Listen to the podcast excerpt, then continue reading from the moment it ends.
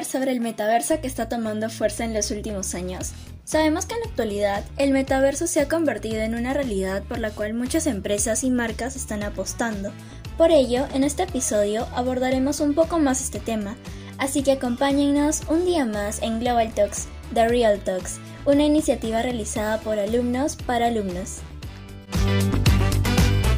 ¿Cómo están Global Talkers? Aquí les habla Carol Falcón junto con Esther Fernández. Esperamos que se encuentren preparados para poder empezar a tocar los temas del momento que están influyendo en los negocios internacionales. ¿Qué es en sí el metaverso? El metaverso básicamente simula ser una realidad alterna mediante el uso de la realidad virtual. Exactamente. De hecho, aunque creamos que es un término nuevo, este fue usado por primera vez hace 30 años por el escritor Neil Stephenson en su novela Snow Crash, donde los personajes podían interactuar a través de sus avatares y en realidad 3D. Claro está que hoy en día este concepto y la forma en la que se planea implementar ha evolucionado, puesto que se ha pasado por diferentes metaversos como lo intentó Second Life y en la actualidad con Facebook Meta. Para las personas que no conocen sobre el tema, Meta desea o busca ser el primer desarrollador de este universo y aplicarlo a todas sus plataformas. Aunque otras plataformas como Microsoft diversos videojuegos, entre otros, luchan por el mismo objetivo. Me parece atractivo todo este tema, ya que al conocer a mayor detalle en qué consiste el metaverso, nos ayuda a poder darnos una idea de cómo nos puede llegar a afectar en diversos aspectos. Ahora les planteo lo siguiente. ¿Alguna vez han experimentado la realidad virtual o ingresaron al mundo virtual de los videojuegos?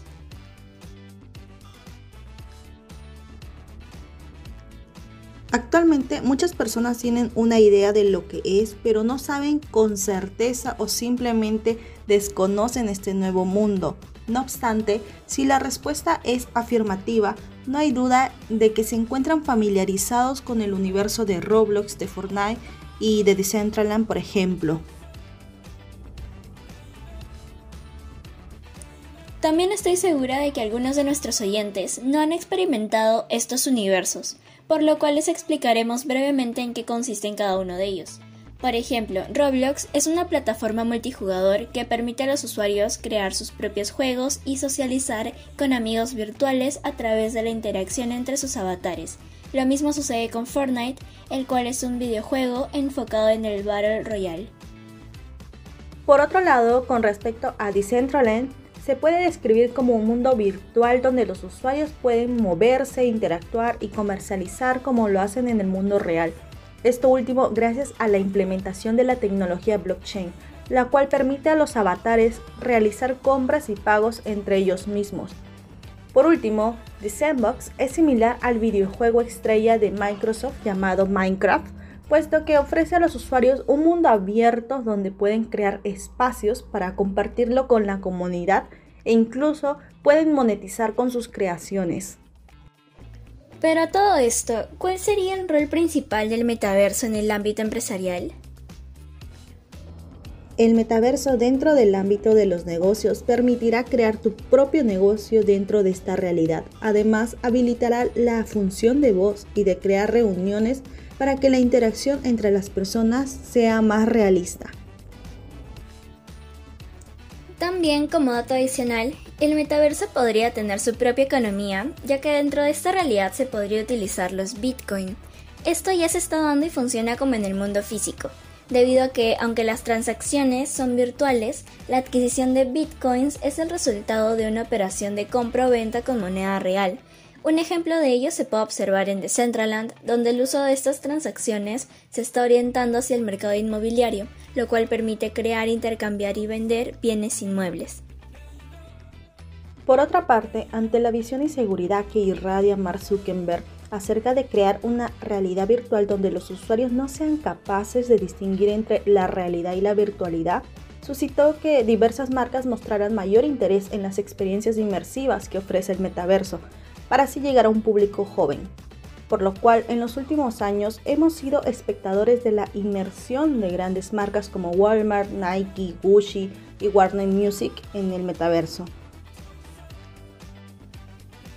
Justo acabas de mencionar a una marca que ha generado asombro en la comunidad global de Roblox, debido a que estaban acostumbrados a gozar de conciertos virtuales o espacios de juegos creados por la misma comunidad.